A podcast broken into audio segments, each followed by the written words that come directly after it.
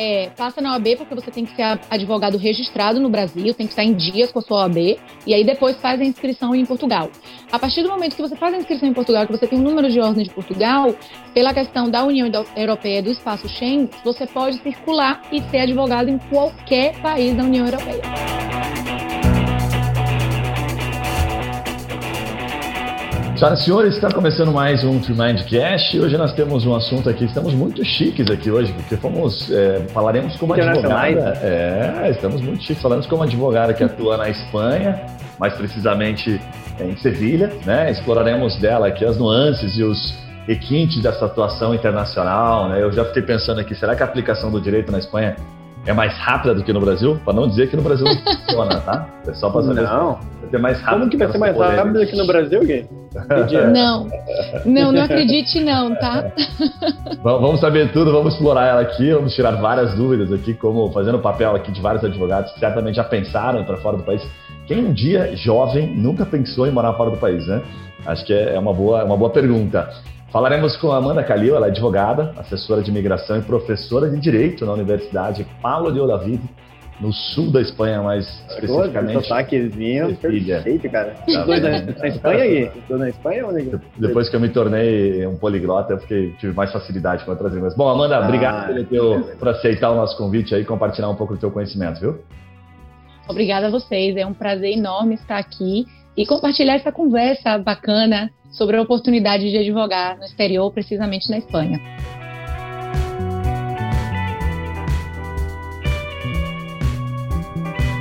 Guilherme que não, puta merda, né? Já foi, já viajou o mundo, não quis atuar como advogado em lugar nenhum, né? É, não, não, me aceitaram como advogado nem no Brasil, cara. Vamos aceitar no mundo.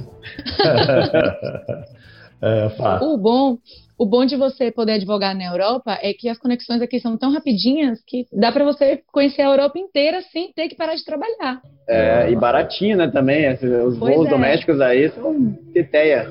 Pois legal, é. Demais. Bom, bom, a primeira pergunta que eu vou te fazer, Amanda, é o seguinte, né? O que que uma baiana, né? O que que uma baiana foi fazer na Espanha, mulher? Conta para nós aí, para dar um contexto dessa história, para a gente entrar um pouquinho mais na questão da aplicação do direito na prática aí. Pronto. Na primeira vez eu vim estudar o idioma, eu queria aprender espanhol, e aí vim conhecer, passar minhas férias intercâmbio na época da faculdade ainda. E aí, conversa vai, conversa vem, a gente se apaixona por pessoas e por lugares, e eu decidi que eu queria morar. Então, voltei ao Brasil para terminar minha graduação, estava no último ano, e quando eu terminei a graduação, eu comecei a pensar estratégias para morar na Espanha. Eu queria morar e eu tinha que encontrar a forma de unir a minha profissão com o meu desejo a, a, forma mais viável foi fazer um mestrado, porque o visto de estudante ele é mais fácil que qualquer outro tipo de visto, porque era mais rápido o tempo em que eu queria vir correndo, eu queria vir morar na Espanha, não dava para esperar juntar dinheiro, nem programar um pouco de ansiedade. Então eu vim fazer o primeiro mestrado aqui na Universidade de Sevilha. Quando eu terminei esse primeiro mestrado, que eu me dediquei exclusivamente a estudar, a fazer o mestrado, eu percebi que realmente eu tinha me mudado, que não era algo provisório eu ia realmente viver na Espanha. E aí é que começa a gente a planejar como é que eu vou advogar, como é que eu vou desenvolver a minha especialidade jurídica num país totalmente diferente, num sistema jurídico diferente, tudo, tudo aqui é diferente. Por mais que a gente esteja na mesma família, né? Ambos somos civil law, mas é outro mundo não tinha uhum. noção do direito. No mestrado não dá para a gente aprender a prática, né? Fica muito na, na, no âmbito científico. Mas por, que, aí, depois... por que a Espanha, Amanda? Por que a Espanha? Quando começou isso?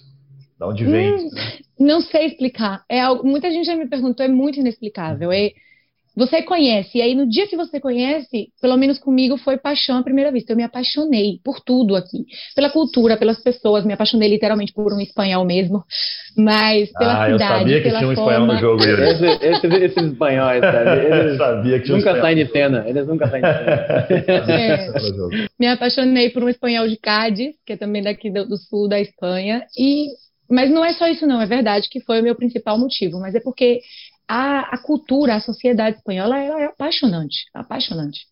Legal, muito bacana, muito bacana. Ah, você falou um pouquinho do mestrado, muita gente deve ter essa, essa pergunta, essa dúvida, né? O, o direito aplicado aí, né? Aplicado na faculdade, quer dizer, hum. aquilo que você, o direito acadêmico, melhor colocando, ele guarda muita relação aqui com o Brasil ou não? Muita, muita mesmo. Inclusive, o próprio, a própria vida acadêmica, ela tem conexões entre as universidades brasileiras e espanholas por isso, porque a gente tem um sistema, uma forma acadêmico muito similar ao que existe no Brasil. Então, eu não tive muita dificuldade, por exemplo, no mestrado aqui, em participar das aulas, em ver como a academia espanhola pensa, porque é muito similar ao Brasil. O que sim é diferente para quem vem fazer um mestrado aqui é que o mestrado ele é quase que obrigatório. É muito difícil você encontrar um advogado que não quis ou não está fazendo ou já não fez um mestrado. É algo muito natural, é uma, uma sequência muito natural da faculdade. Caramba! É, Mas é, ele substitui a pós-graduação aí ou tem uma pós e depois o mestrado como no Brasil?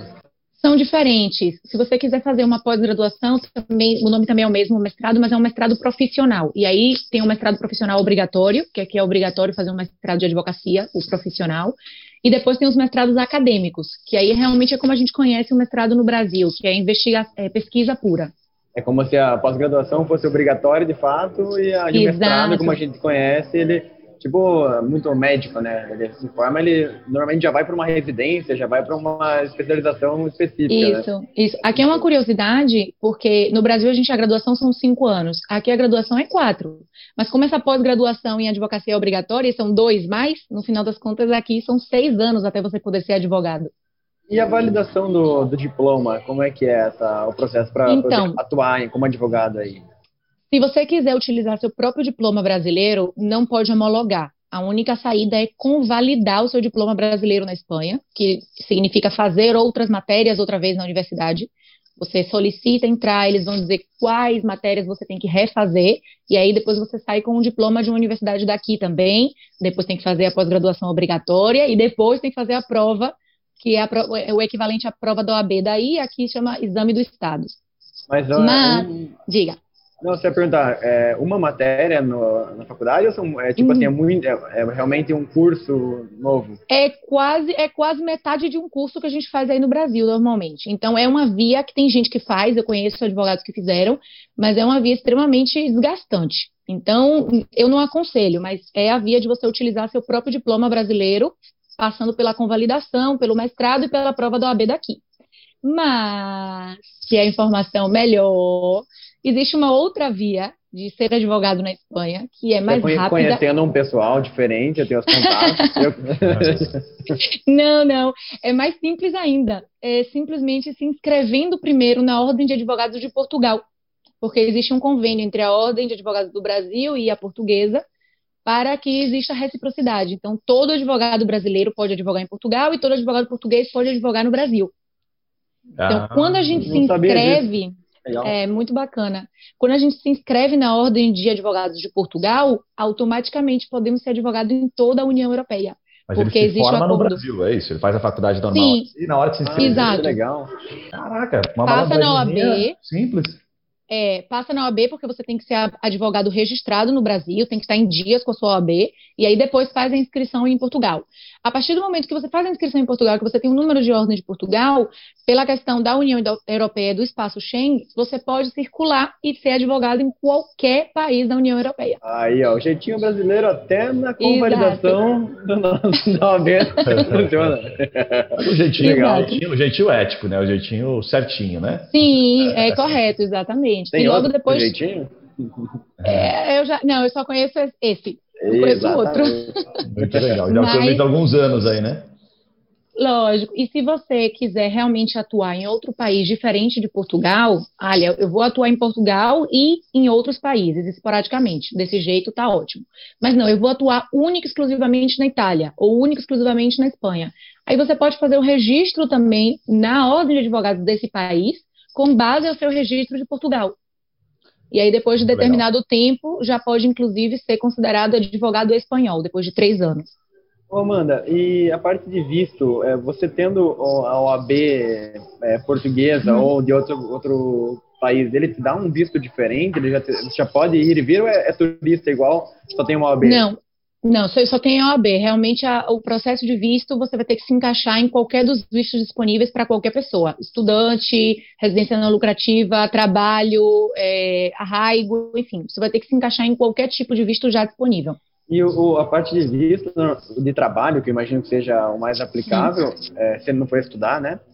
É, você normalmente precisa ter uma empresa te contratando, né? Nesse caso, se você for atuar, atuar, por conta, né? Tem alguma forma que você conhece que você pode... Sim. Não, sou advogado, ó, meu cliente... É tendo um cliente, por exemplo. Eu tenho um Sim. cliente na Europa. Já é, já é uma, um trabalho para eu ter... É, Sim. Sim, você pode solicitar o visto de autônomo, que é que você vai constituir a sua própria empresa aqui, sua empresa autônoma, você já tem cliente, tem condição financeira, tem todos os requisitos, cumpre com a inscrição na ordem, tem que ter a, inscrição antes para comprovar que você pode exercer como advogado, e a partir daí você pede o visto de autônomo. E é, e assim, não é que seja difícil, é um visto que você precisa entregar toda a documentação certinha, você precisa ter uma análise da empresa que você vai montar, mas que é possível, é, é algo viável. Deixa, deixa eu ver se eu entendi, então, Amanda. Um advogado brasileiro aí na Espanha, qualquer lugar da Europa, que não tiver com o visto redondinho, ele vai preso ou vai ser deportado do mesmo jeito. Não é porque ele é advogado que ele vai ter regalias, não. Só que ele tem porte de arma, né, Gui? Daí ele, daí ele, pode não ser preso por causa disso. não, que... o que estiver de maneira irregular na Espanha vai passar pelas mesmas situações que outro irregular, independente de ser advogado. Bacana, bacana. É, Uma tela privativa, no máximo. É. Eu acho que nem isso, tá? Na Europa acho que não funciona esse negócio de tela privativa.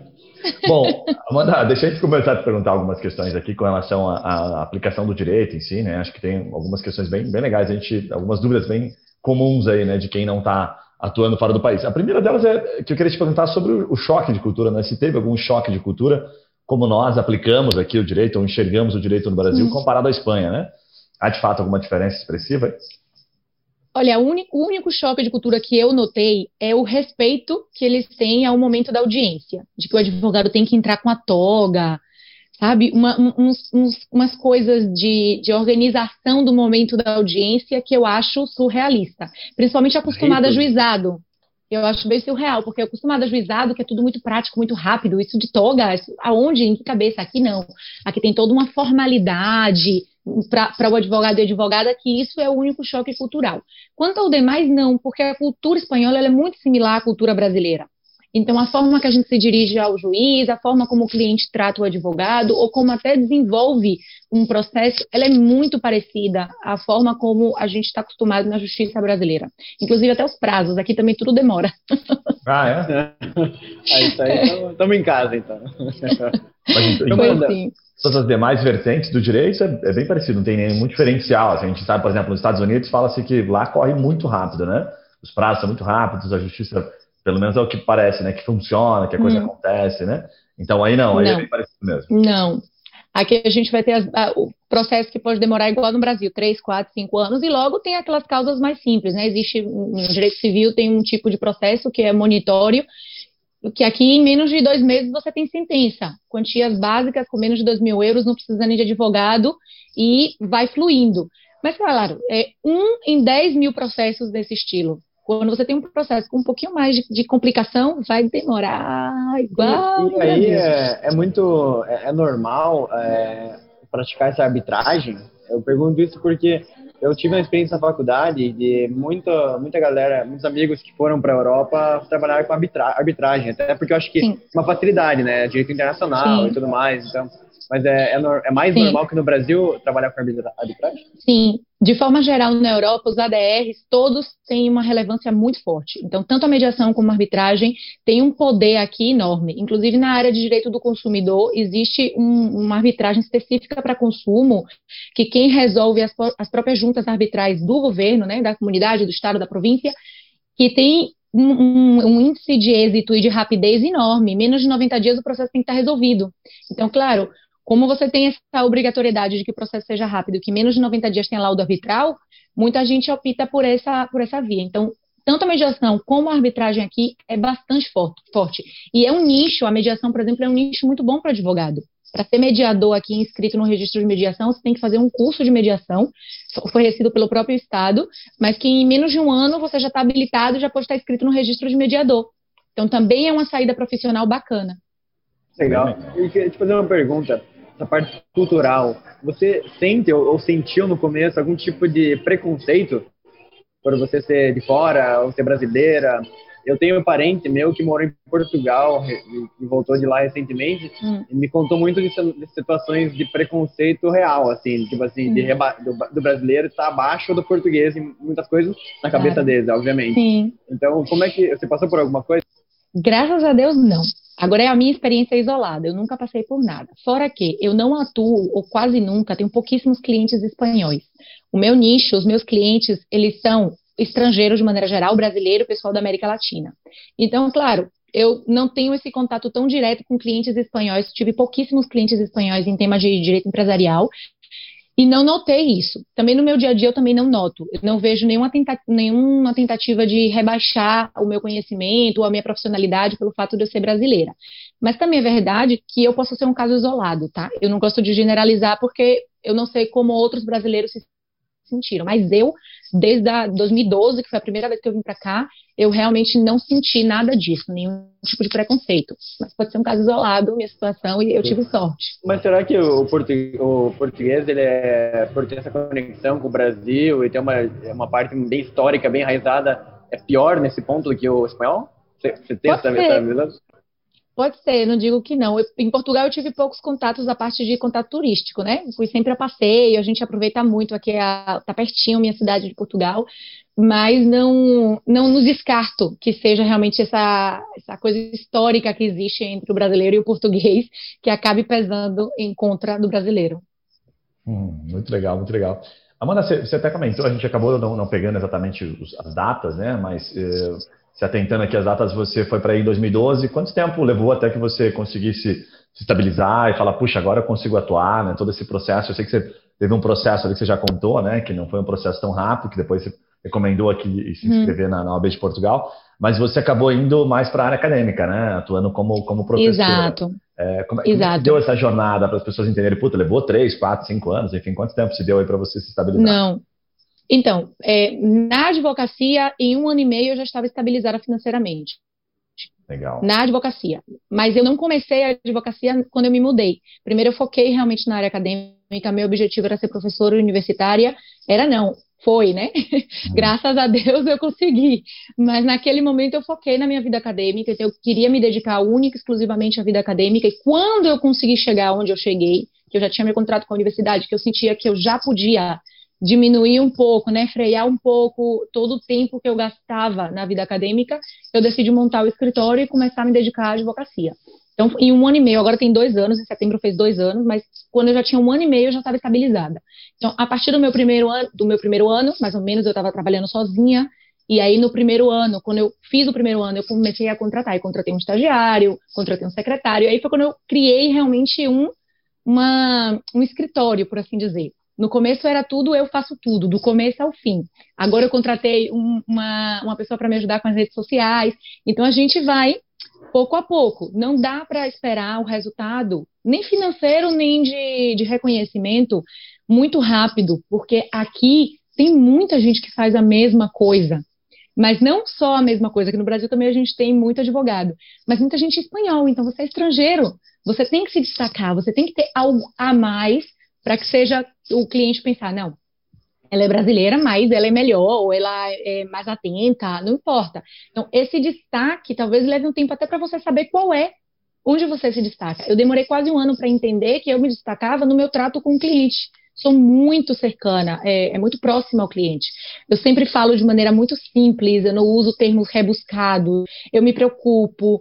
Então, eu demorei quase um ano para entender que esse era meu diferencial. Então a gente tem que dar um tempinho para até você se encaixar em como você vai se destacar na área. Deixa eu, deixa eu ver se eu, se eu, entendi, né? Mas o que você está compartilhando aqui, que o fato de você ser uma brasileira morando na Espanha e ter o conhecimento, né, da justiça espanhola para ajudar brasileiros nesse processo de imigração ou outros assuntos que você vem atender, não é um diferencial mais por si só, porque tem muita gente fazendo isso. Mas não, sem o trato exatamente. que você tem, né? E, a, e o diferencial, né? Você é baiano, né? Baiano é sempre muito simpático, é sempre muito gentil. Então isso faz muita diferença, de fato. Mas, é... Mas já tem outros baianos. já tem outros já baianos. Tem outros baianos que fazem a mesma coisa que eu e moram aqui. Então, assim, isso já não é um diferencial, eu já não sou especial. A gente tem, eu conheço, eu, só eu conheço mais de 20, imagine os que eu não conheço. Então, realmente, a gente precisa começar a se destacar em outros aspectos. É, a hora que começar a chegar. Tem baiano, tem mineiro também, que é super simpático, né? Tem uma fala tranquila. Aí começa a ficar, começa a ficar complicada a competição. Né? Logo vai ter, um Curitib... vai ter um curitibano lá, Gui. A diferencial vai ser que o cara trata mal o cliente, tá ligado? É ele, ele, ele, ele, não, ele não, conversa com o cliente, ele não, ele não olha no olho. Aí vai ser diferenciado. É, daí é um processo de persuasão, né? Um processo é, bem diferente, né? Lógico. Exato. É, eu, eu não conheço nenhum brasileiro ou brasileira que se dedique único e exclusivamente ao direito espanhol. Por exemplo, um advogado criminalista que só trabalhe com é, delitos e problemas e, e, e clientes espanhóis. Por quê? Quando a gente é brasileiro ou brasileira e vem para a Europa, mesmo que a gente esteja habilitado a advogar aqui, abrir passo, abrir caminho num ambiente onde tem 10 mil, 20 mil advogados trabalhando no mesmo e você quer fazer a mesma coisa que eles porque acaba de chegar, é muito delicado. Então, quem quer fazer isso, eu não digo que não é possível, mas quem quer fazer isso, quem quer dizer, olha, eu vou para trabalhar na Europa, mas eu não vou trabalhar nada com matéria de imigração. Nada. Eu vou trabalhar em outras matérias diferenciadas junto com qualquer outro advogado ou advogada espanhola. A primeira coisa que eu digo é faça um mestrado profissional, porque não é obrigatório, realmente, você vai fazer sua inscrição na ordem, vai poder advogar aqui sem problema. Mas o mestrado profissional vai te ensinar coisas, aspectos processais, processuais, processais, processais, processais, aspectos legais, aspectos da própria vida da advocacia, que você, quando chegar aqui, não vai ter e um advogado espanhol vai. Então, eu sempre oriento. Você quer vir advogar na Europa? Faz um mestrado profissional. Vai abrir sua mente, você vai aprender muita coisa do direito espanhol, muita, a lei processual é a melhor coisa, né? Quando a gente não tem nem noção de prazo. Você chega aqui e fala, e aí, depois do. Eh, recebi a contestação, quanto tempo eu tenho agora? Não sabe, porque a lei é outra. E o mestrado de advocacia vai fazer todo esse processo de, de aprendizagem mais fácil. É, até nessa linha é, de raciocínio, eu tinha marcado aqui para te perguntar alguns números né, da, do, da Espanha, porque a gente, de fato, eu acabei não pesquisando, mas dá uma noção para a gente. A gente sabe que aqui no Brasil, o Brasil é o país com o maior número de advogados, né? E maior número de. Inclusive, tem um, tem um dado do Brasil que a primeira vez que eu vi, eu falei: não, não pode ser verdade, né? A gente tem uh, mais em, em, número de faculdades, né, de, de cursos. É, de direito. Mais faculdades de direito no Brasil que o resto do mundo inteiro é somado. Que o resto Exato. do mundo inteiro somado. É uma loucura isso. Como é que são os números aí, né, de advogados versus população? Como é que a gente tem isso? Eu vou ser bem sincera com você, os números exatos eu não sei. Eu vou lhe dar uma perspectiva do que é o censo comum da Espanha. Tá. Aqui a gente tem pouquíssimas universidades particulares. Em cada cidade vai ter uma universidade pública ou duas, e as cidades grandes como Madrid e Barcelona vão ter mais. Madrid tem mais de 10 universidades públicas. Mas particulares a gente tem muito pouca. Então, o número de cursos por exemplo, Sevilha só tem duas universidades eh, particulares e duas públicas, acabou. Mas, mas sabe por quê? Tão poucas assim? É, eu, sinceramente, acho que o Ministério da Educação, ele segura muito essas autorizações. Então, é difícil você ter uma autorização de universidade pública, é, particular, para poder lançar novos cursos. Olha aí. Tenho quase certeza que esse controle é feito realmente pelo Ministério da Educação. Bem parecido que temos Então, aqui, claro, é um... O Bem parecido, o também é assim, é, por energia nuclear, ele tem segurado bastante também. então é uma consequência. Como a gente tem poucos cursos de direito, a gente forma poucos advogados e, por consequência, também a gente tem menos advogados do que muitos, muitos países. E fora que, como depois da faculdade é obrigatório o mestrado profissional, isso aí também já elimina muita gente que fica pelo caminho. Hum. Aí depois ainda vem a prova, que é o exame del Estado, para, que é o equivalente ao OAB, que já filtra muita gente também. Então, comparado a países como o Brasil, nossa, a Espanha está carente de advogado. Mas, como a Espanha só tem 40 milhões de habitantes, relativamente é pequeno, quatro vezes mais, mais de quatro vezes pequena em relação ao Brasil, então ainda assim é um número que choca. Ainda assim você pode encontrar advogado em qualquer esquina. Não é difícil você encontrar um advogado especialista aqui. Realmente é uma profissão que não tem é, dificuldade de encontrar profissional. E isso reflete diretamente no custo. Então, se antes, antigamente, um advogado cobrava 2 mil, 3 mil euros para poder pegar a causa nada mais, agora os advogados já fazem cotalites, já pega de forma gratuita e só vai cobrar no final do processo. Prática que nos últimos 10 anos na Espanha era impensável. Então, isso da cotalites é algo curioso, porque há 10 anos atrás eu converso com gente que é 10 anos mais velha que eu e fala, Amanda, aqui na Espanha ninguém pegava processo sem cobrar antes, sem passar a minuta, e, e o cliente tinha que pagar mil, dois mil para começar e depois ainda pagava no final. Isso de cota list, de trabalhar gratuitamente o processo inteiro e receber lá no final, se é que vai receber, hum, era impensável. O advogado ele era muito valorizado. Agora, tá, a maioria dos advogados já aceitam fazer cota list, igual que no Brasil é muito comum, pela quantidade de profissional que tem. É, só para ficar claro, é isso que você está fazendo, o termo que você está falando, é aquilo que a gente fala de jogar no risco mesmo, né? Se der certo, a gente ganha, se não der, ferrou. É isso mesmo, né? Isso, isso é o, o, cota, o Cotalites é não cobro nada no processo okay. inteiro e no final a gente cobra uma porcentagem do que o cliente ganhar. Tá bom, trabalha no êxito aí, né? Legal. Você falou da política de honorários, é, que é, tá bem parecida agora, né? Que isso acho que se dá pela, pelo efeito aí de oferta e demanda, né? Mas é, olhando tabela, assim, só comparativo, que tem algumas perguntas aqui relacionadas à política, ao código de ética, depois eu quero te perguntar, mas olhando tabela, ah. simplesmente, é bem parecida ou de fato tem algumas áreas que são muito mais bem valorizadas ou não? Não, tem áreas que são mais valorizadas. E na, na Europa como um todo, o Colégio de Advogados, que é o equivalente à nossa ordem de advogados, eles não podem fixar o valor dos honorários, está proibido.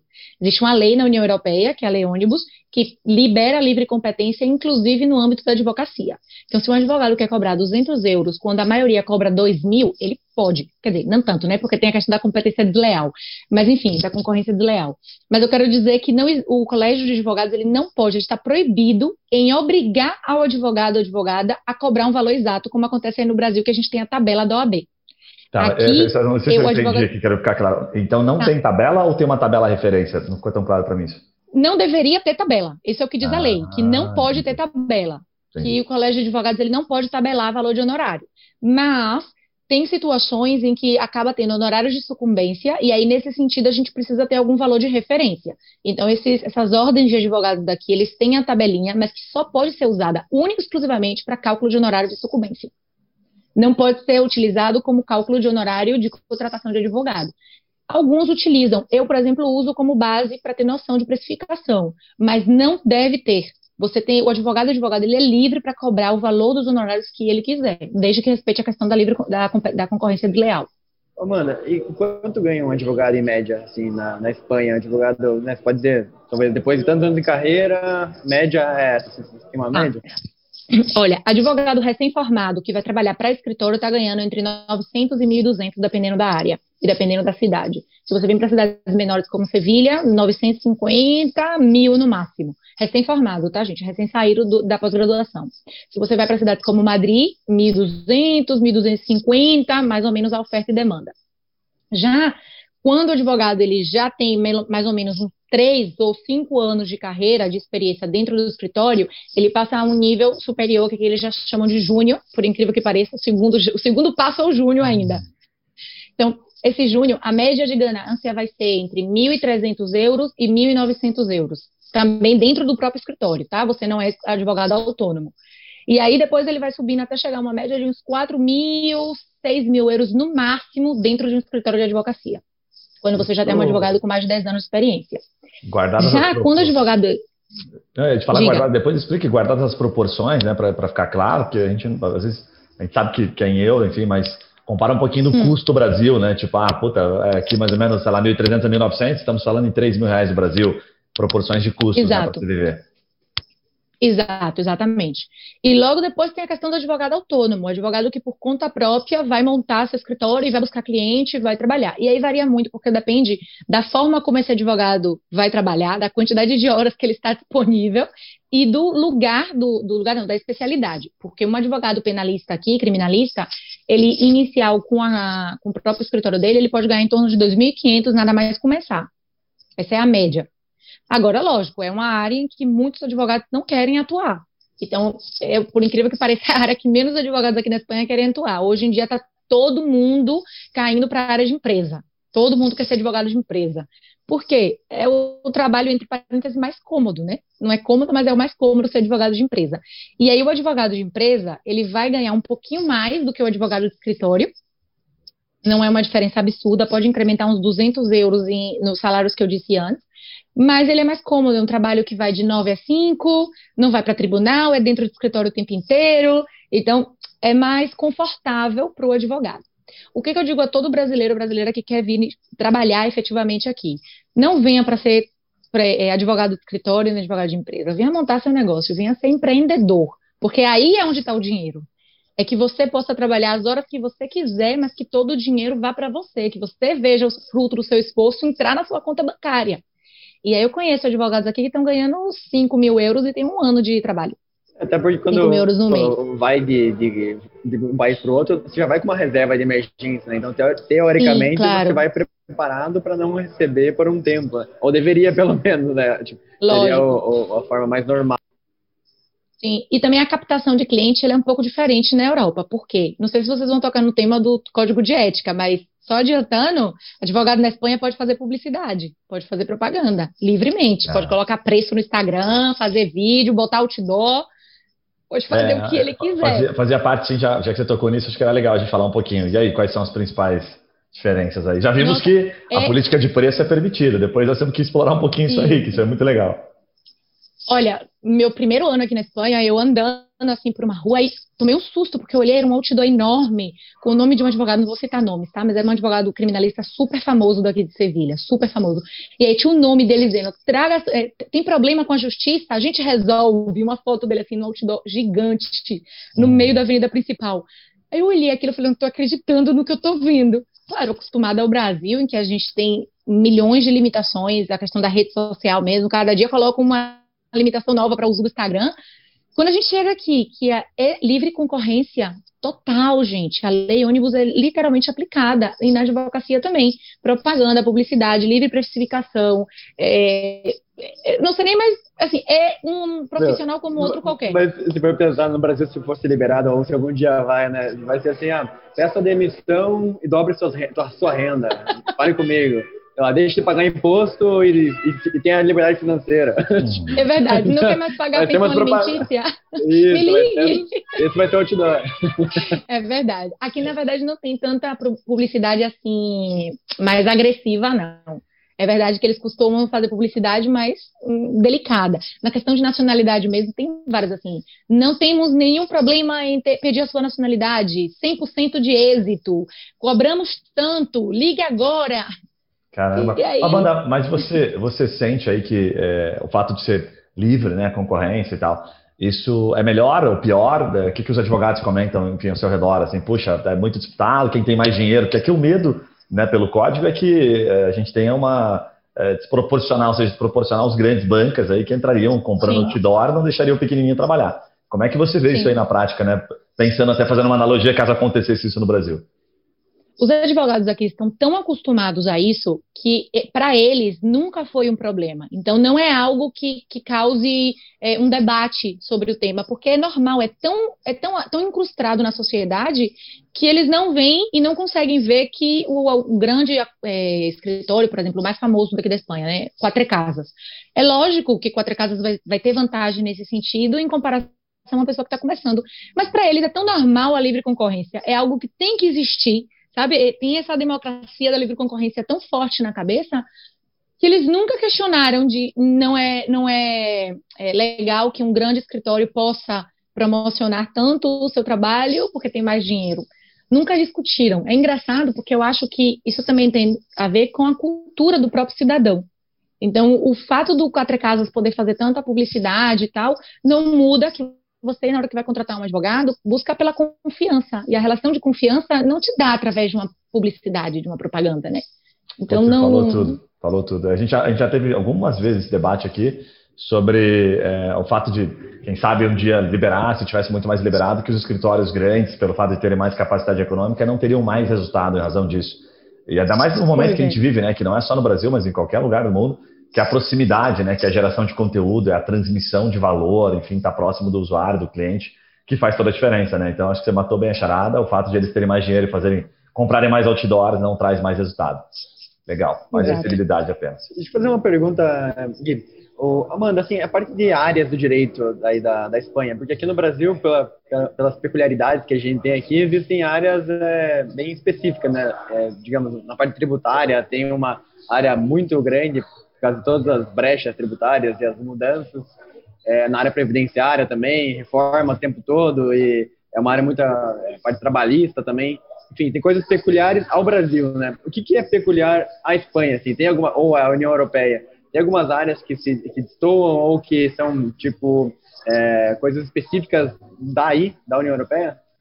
Tá, é, é, muito parecido. A gente vai ter atuação, por exemplo, em tributário, muito parecido, buscando a melhor forma de quem não pagou imposto resolver, ou de encontrar as brechas na lei, na parte previdenciária também, tudo. A única coisa que é bem diferente, realmente a gente não tem no Brasil, e aqui existe esse novo caminho, é o direito da União Europeia, direito comunitário. E claro, o direito comunitário, como a gente não vê, toca nada no Brasil, realmente o advogado que queira atuar aqui nessa área, ele vai ter que se dedicar bastante para estudar primeiro como funciona, para depois começar a atuar na área de direito comunitário. O grande lance de, de atuar em área comunitária, de direito da União Europeia, é que são causas grandes. Então, quando você pega pouca, mas poucas causas, mas são causas realmente com um valor, tanto financeiro como de transcendência na sociedade, bastante grande. Então, é uma área bastante interessante que vai obrigar o advogado a saber idiomas, no mínimo inglês ou francês, além do espanhol, porque ele vai tratar com muitos documentos da União Europeia que não vão estar traduzidos ao espanhol, por incrível que pareça, mas é uma área bastante famosa. Muitos advogados vão para Bruxelas para fazer cursos de União Europeia e voltam depois para atuar aqui na Espanha. Você consegue, você consegue dar algum exemplo, Amanda? É, você consegue dar algum exemplo para ficar bem fácil quem está tá nos ouvindo aí, alguns advogados? Sim, sim, sim. É, a União Europeia ela regula alguns aspectos. Então, por exemplo, saiu uma diretiva recentemente, que é uma, uma norma geral para todos os países da União Europeia, que falam sobre a, o serviço digital, a, a compra-venda e, o próprio serviço através de conteúdos digitais. Então, imagine a situação da que a gente está vendo agora, muito famosa a questão do, do Zoom né? Que a gente compra, muita gente comprou, e esse software do Zoom que é totalmente digital, você não tem nada físico. Então, a União Europeia sai e lança a sua diretiva e obriga todos os países membros a cumprirem e a transpor essa diretiva ao ordenamento interno. Quando o país não faz, no prazo que a União Europeia manda, então aí tem que ter um advogado em que, em nome de alguma associação, de algum município, de algum estado, de alguém, possa interpor um recurso no Tribunal de Justiça da União Europeia, instando ao país que não cumpriu com a diretiva a cumprir, a transpor essa diretiva à União ao sistema interno e começar a aplicar. Ou, esse é por um exemplo. Outro exemplo, quando você tem um, um caso na justiça é normal, e aí quando o juiz é, determina a sentença, dita a sentença, vai em contra a algo que o Tribunal de Justiça da União Europeia disse. Então, cabe ao advogado entrar com um recurso no Tribunal de Justiça dizendo que aquele juiz foi em contra a jurisprudência do Tribunal Supremo, ou perdão, do Tribunal Superior da União Europeia, e é, obriga o juiz a retificar essa sentença para estar de acordo com a jurisprudência do, do TJE. Então, assim, são áreas em que você precisa conhecer realmente o direito comunitário, mas que são demandas grandes, são coisas que realmente dão bastante retorno financeiro. Ana, quais são, a, você comentou um pouquinho desse Tribunal Superior da União Europeia, quais são as, as instâncias aí? Aqui no Brasil, é, a gente sabe, né, primeira instância, Tribunal, tribunal é, TJ, STJ e STF, né? Como que é aí, ou fora a parte federal?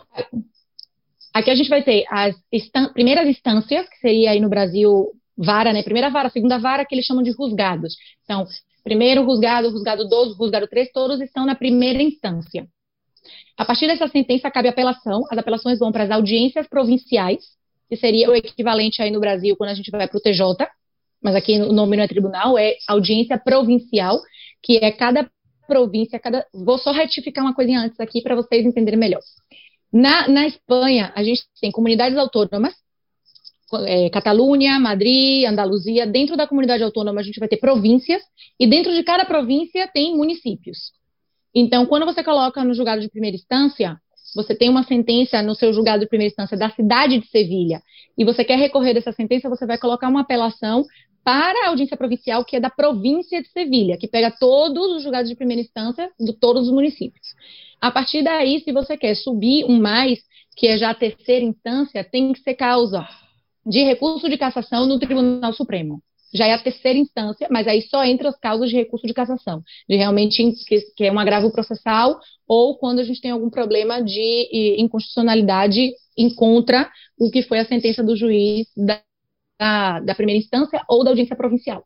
No Brasil, eu acho engraçado porque aqui também a gente tem o Tribunal Superior da Comunidade Autônoma, mas muita gente acha que é o equivalente ao nosso tribunal daí, o Tribunal de Justiça, mas não tem nada a ver.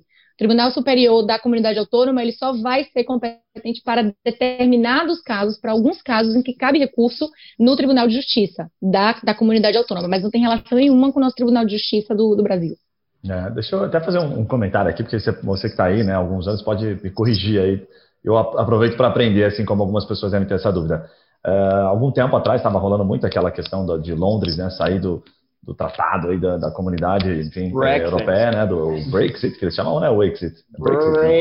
Brexit. Brexit. É, e eu tenho amigos que, que moram aí, então falavam muito do medo e tal, mas teve um ponto uma vez que eu perguntei, mas por que isso, né? Porque a gente não, não conhece tanto assim os motivos, né, mais para aquilo que a gente consome daqui, muito vagamente. Hum. E ele me comentou algo que você trouxe aqui até exemplificando, né, de um, de um processo da comunidade, ele falou o seguinte, falou, cara, foda que às vezes eles, o país não concorda, né, com aquele tratado que está sendo proposto ali. E aí ele fica refém daquilo. Então agora acho que você trouxe um exemplo que ficou bem, bem claro isso, né? Puxa, o país não está empregando aquilo que foi determinado, certo? Pela, pela União Europeia, e aí ele, puta, acaba gerando complicações, né? Então, você, o país não se adequa. E acontece muito isso, de, de, um país não se adequar, ou de até mesmo de um estado, de uma província não se adequar àquilo? Sim, o que acontece? A União Europeia, ela basicamente, todos os países, exceto o Reino Unido, são civil law. Então, claro, quando você vai fazer uma nova diretiva dentro da União Europeia, você segue os princípios do civil law. Você não vai seguir o common law porque é o único país que não se adequa. Então, a, o Reino Unido ele teve muitos problemas com a adequação do sistema, porque muita coisa implicava mudar a própria base do direito inglês. E isso era o que mais chocava com a União Europeia. Os outros países não têm tanta dificuldade de adequar o ordenamento interno tem problema de organização, que acontece com a Espanha.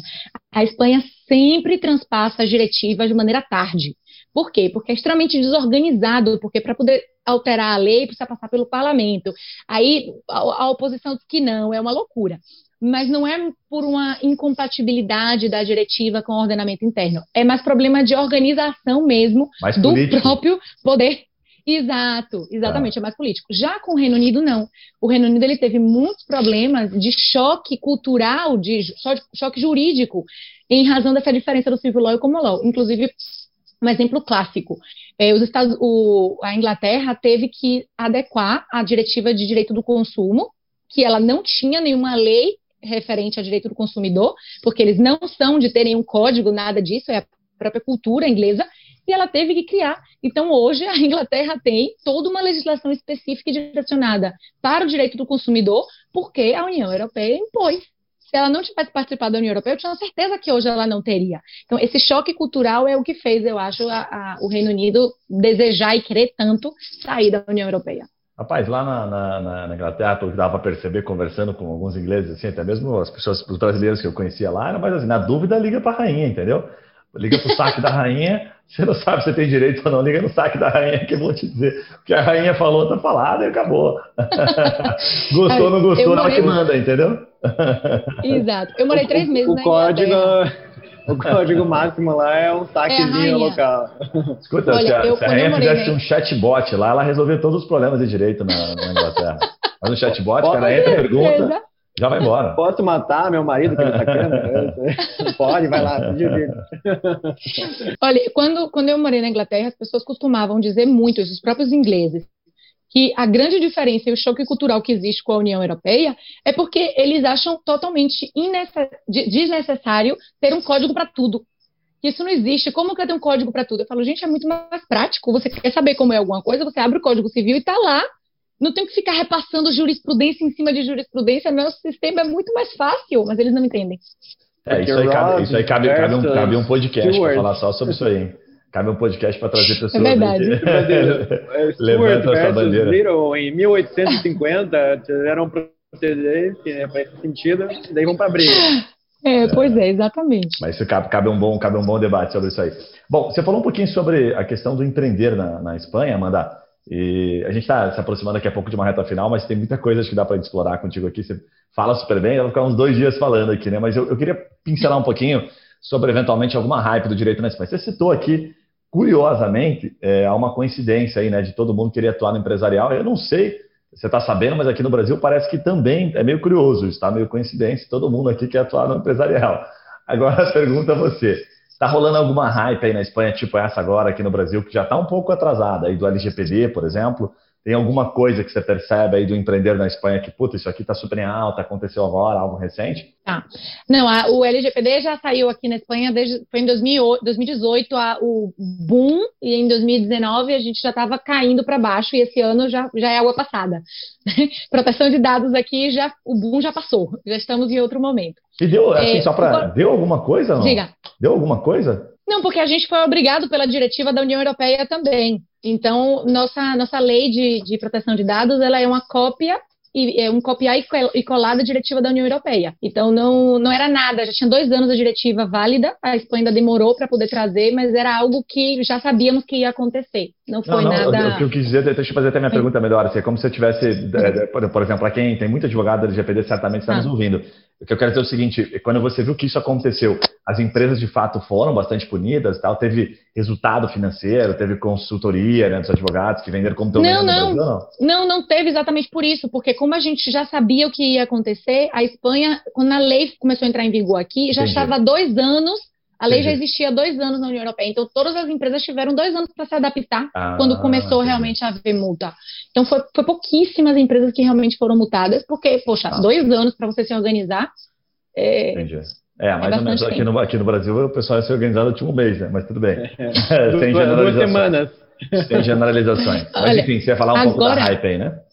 Isso, agora o que está muito em alta é direito laboral, direito do trabalho, porque com o coronavírus a gente teve muito problema em relação ao direito laboral. A gente teve a questão dos ERTES, que são uns acordos que fazem entre o governo e o trabalhador para suspender temporariamente o contrato de trabalho. Então, agora, no final desse ano, é que a gente está vendo esse boom de demanda laboral um boom terrível de coronavírus é doença ocupacional ou não, me despediu porque eu não quis fazer o teste, ou porque ah. eu dei ah. positivo, é, pedir dias livres para cuidar de um parente que estava, e aí as implicações do próprio ERTE mesmo, que não, não cobrei o que eu deveria ter cobrado, empresas que estavam irregulares com as, o recolhimento do INSS quando veio a crise, não conseguiu pedir o ERTE, trabalhadores que ficaram três, quatro meses sem cobrar nada por problemas na empresa com o Ministério do Trabalho. Então, agora mesmo que está explodindo é demanda laboral.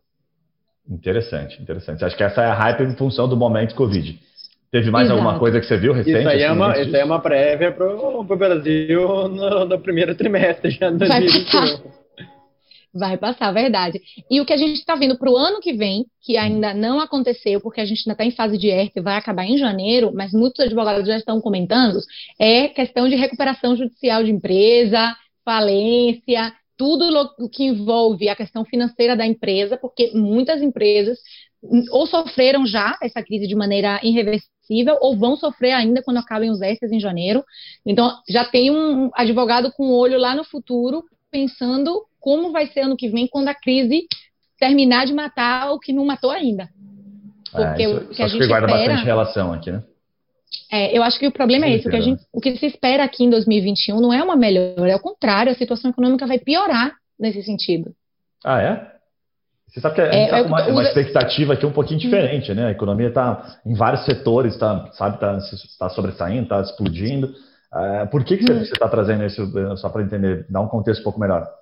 Porque, porque durante a crise, durante a, o problema do confinamento, a Espanha ficou três meses confinada, fechada mesmo. Só você em casa, fechado, trancado. Caraca, mas Então, muitas, hum, muitas empresas conseguiram ajuda do governo nessa época, é, conseguiram a questão dos trabalhadores dessa suspensão temporal, conseguiram um, um, empréstimo através de uma instituição financeira governamental sem nenhum tipo de juros. Então, eles tiveram muitas ajudas durante o ano de 2020 inteiro para superar a crise. O que que acontece? Em 2021, essas ajudas vão acabar, em janeiro se acaba a ETA, acaba o ICO, acaba tudo. Então, quando todo esse suporte financeiro do governo acabar, que a própria empresa tenha que andar pelos seus próprios pés, quem tem uma gestão econômica muito bacana, muito organizada e soube olhar no futuro, não vai sofrer. Mas a gente tem muito microempresário. A Espanha, 90% das empresas são pequenas empresas, só 10% da, da, do sistema empresarial espanhol é grande empresa. Então, esses pequenos empresários são os que mais vão sofrer em 2021 quando não tiverem já ajuda do governo. Quando eles já não puderem contar com todos os benefícios, benefícios, né? Todas as saídas que o governo forneceu em 2020, em meio da crise. Então, quando a vacina, por exemplo, começar a circular, que se diz que vai ser no final de dezembro, começo de janeiro, as restrições vão cair. Quando as restrições caem, a gente começa a voltar a essa normalidade. quando a gente voltar a essa normal social, é quando a questão financeira mais vai apertar, porque muita gente ficou sem emprego, vão deixar de gastar, muitas empresas não têm essa organização financeira, vão perder ajuda. Então, esse é o panorama que muita gente diz que vai acontecer. A gente não sabe se é real, né? Mas é o que estão comentando. Caramba, faz bastante sentido. É, Amanda, assim, eu sei que não, não, é, não é assunto, mas eu fiquei com uma curiosidade aqui. Acho que vale a pena a gente estar numa reta final aqui. É, são, são três meses aí, né, que você falou que vocês ficaram bem confinados. Hoje, olhando para trás, e parece que a Espanha está numa situação meio parecida com o Brasil. Eu não, eu não sei números, tá? Estou falando algo que eu, de fato, hum. desconheço. Valeu a pena, olhando para trás, esse confinamento todo, assim, você vivendo aí, né? Tem opinião para os dois lados. Tem opinião que diz que valeu a pena, porque senão a gente ia ter hoje três vezes mais o número de mortes. E com uma situ situação sanitária de emergência em que não ia conseguir se recuperar, já falando financeiramente mesmo do, do governo, que o governo não ia conseguir pagar toda a necessidade sanitária, né, de, de prover isso ao cidadão, porque aqui realmente quase ninguém tem plano de saúde. O sistema sanitário público da Espanha é excelente, então pouquíssimas pessoas têm plano de saúde. Todo mundo dependendo do governo. Então tem muita gente que diz que sim, que vale a pena, porque senão o próprio governo ia quebrar. E tem gente que diz que não, porque a, a, dívida externa da Espanha subiu muitíssimo, tiveram que pedir ajuda à própria União Europeia, muita, muitos, setor, muitos setores quebraram por completo, o setor turístico na Espanha está arrasado. Então, tem a opinião para os dois lados. Eu, de maneira pessoal, desde o meu ponto de vista, sinceramente, eu acho que sim, que valeu a pena. Porque foi a redução, o número drástico de casos, a gente pôde notar com o confinamento. Mas se eu fosse olhar de maneira extremamente objetiva, só pensando na questão econômica, nossa, é, eu não sei se tomaria a mesma decisão, não, tá? Porque foi. É. Foi, foi um duro golpe. Todas as economias da União Europeia que dependem do turismo, Itália, Grécia, Espanha, sofreram, sofreram três vezes mais que qualquer outro país da União Europeia estão é. sofrendo. A gente vai ter muita coisa, acho que são várias perguntas aí, né? Em qualquer lugar, né? Qualquer decisão que foi tomada, salvo aqueles que conseguiram fazer um, uma gestão uhum. disso muito eficiente e, tocaram o barco e, e, não sofreram. Mas todos os outros vão ficar sempre no ar, né? Qual seria a ação mais apropriada a tomar naquele momento, né? Exato, fato, exato. Não tem uma resposta não. objetiva, né? De cada, não, não. de cada, ponto de vista muda a verdade. É, é, eu ouvi uma pessoa já falando de maneira muito simples, assim, que eu achei legal a fala, é, fazia tempo que eu não via, que ela simplesmente colocou assim que. Eu não lembro qual era exatamente a posição dela, mas ela disse assim que entre a vida e, o trabalho, entre a vida e as finanças, entre a vida e a economia, uh, ela sempre ia preferir a vida. Né? Então, se tivesse que tomar alguma decisão, sabe, independente de números, né? ela falava assim: a, a minha visão vai ser sempre a vida. Eu achei legal Sim. porque ela sempre falou aquilo, né? Dizendo: olha, se tiver uma, uma visão econômica aqui que pode trazer mortes ali, né, em função disso também, eu ainda fico com a vida, se eu puder escolher a vida num primeiro momento, sabe? Ela acreditava mais na vida. Achei bem legal, assim, ela coloca de uma maneira... Lógico. Mas é, é difícil falar também só, só nesse ponto de vista, né? Porque o, é. o qual que é o impacto nas, em vidas, de fato, a, vamos fazer uma conta, perdeu 10 milhões de empregos. Quantas pessoas uhum. vão, vão ter menos comida na mesa? Né? As, as cadeias estão à margem da sociedade que já tem dificuldade para achar emprego uma economia em crescimento, quando tem emprego, como é que vão sobreviver? Então, Lógico. É difícil falar só de vida amanhã, né? É o argumento, dois anos. O argumento principal para o confinamento foi que se eles não confinassem, deixassem que as coisas continuassem funcionando, com os comércios abertos e tudo isso, o nível de população doente ia ser tão alto a ponto de que o próprio comércio ia quebrar por si só, porque o, o, a gente não ia ter população saudável suficiente para circular o comércio. Esse é o argumento principal. E que, para piorar, na Espanha, é, muita gente já estava doente de maneira normal, né? Você imagina, sei lá, Deus me livre, eu tenho um câncer. Eu preciso do atendimento de saúde independente do coronavírus. Então, se eu tenho um sistema sanitário lotado, em que não dá conta do, das pessoas de coronavírus, eles vão deixar de atender as outras pessoas que estão doentes de outras doenças. Então, o número de mortes ela ia, ele ia ser maior, não só pelo coronavírus, sino pessoas que poderiam não ter morrido da sua doença, que vão morrer por falta de atenção sanitária. Então, esse era o argumento principal para o confinamento. Mas é muito difícil realmente dar uma, uma, uma resposta objetiva é, e definitiva. Não, não saberemos, né? deixaremos para as próximas gerações. Verdade. Amanda, muito bom, muito bom falar contigo. Nossa, dá para dá fluir aqui por um, realmente um bom tempo de conversa. É, eu pediria para você agora no final, primeiro te agradecer né, pelo tempo aí que você está dispondo para nós. Que horas são aí na, na Espanha? Sete, oito horas agora. Ah, não tá tão tarde, né? Não dá para comer aquela paeja aí, né? Antes de dormir. É, aqui a gente, a gente janta às dez. ah, é, janta mais tarde, legal. Vai tomar aquele vinhozinho, aquele tempranilo aí, aquela coisa boa. Vinho barato, né? Tem qualidade aí também na gastronomia, né? Um, um queijinho barato. barato. Bom, né? Queijinho barato com um parmesão gostoso, muito bacana, muito bacana. O que, que você Ramon pode... Ibérico, Ramon é, Ibérico nesse caso. Verdade, um Ramon Exatamente. Pata Negra. É. O que, que você pode deixar de, de mensagem final aí, tá? Para quem está pensando em Espanha, quem está pensando em qualquer outro lugar, né?